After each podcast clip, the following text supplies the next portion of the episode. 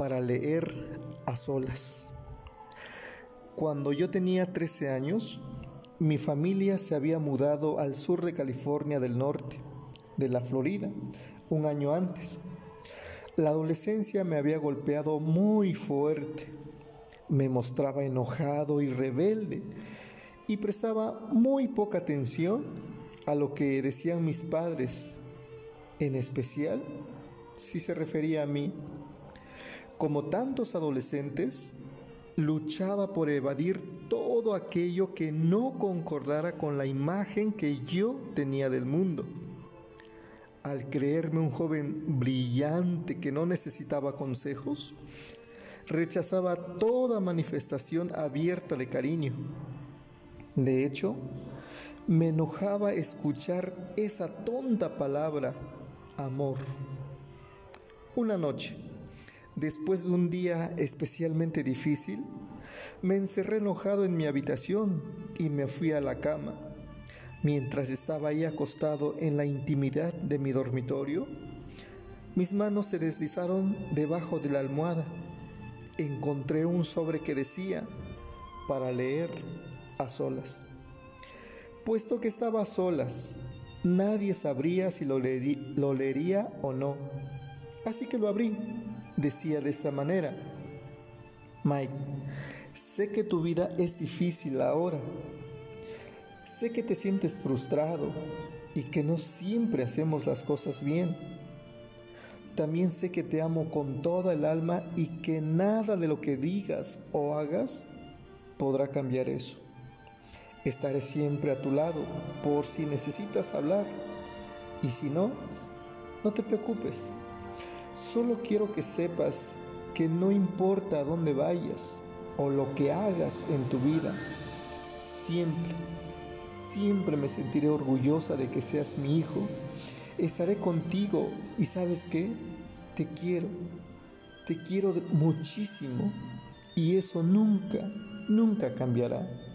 Con amor, mamá. Esa fue la primera de varias cartas para leer a solas nunca se mencionaron hasta que fui adulto.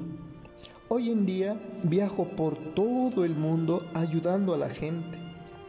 Al final de un día que me encontraba en Sarasota, Florida, dando un seminario, una dama se me acercó para confiarme los problemas que tenía con su hijo. Caminamos por la playa y le conté acerca del eterno amor de mi madre y de las cartas para leer a solas. Varias semanas después, recibí una tarjeta en la que me decía que le había escrito su primer carta a su hijo. Aquella noche, cuando me fui a la cama, puse mis manos debajo de la almohada y recordé el alivio que, que sentía cada vez que recibía una carta. En mis años turbulentos de adolescencia, las cartas eran el testimonio de que me amarían por lo que era y no por lo que hiciera. Justo antes de quedarme dormido, agradecí a Dios que mi madre supiera lo que yo, un adolescente rebelde, necesitaba.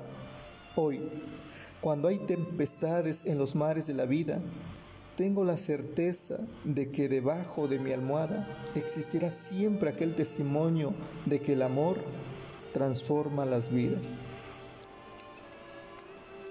Dios también nos ha escrito cartas para leer a solas, que es su palabra, la Biblia.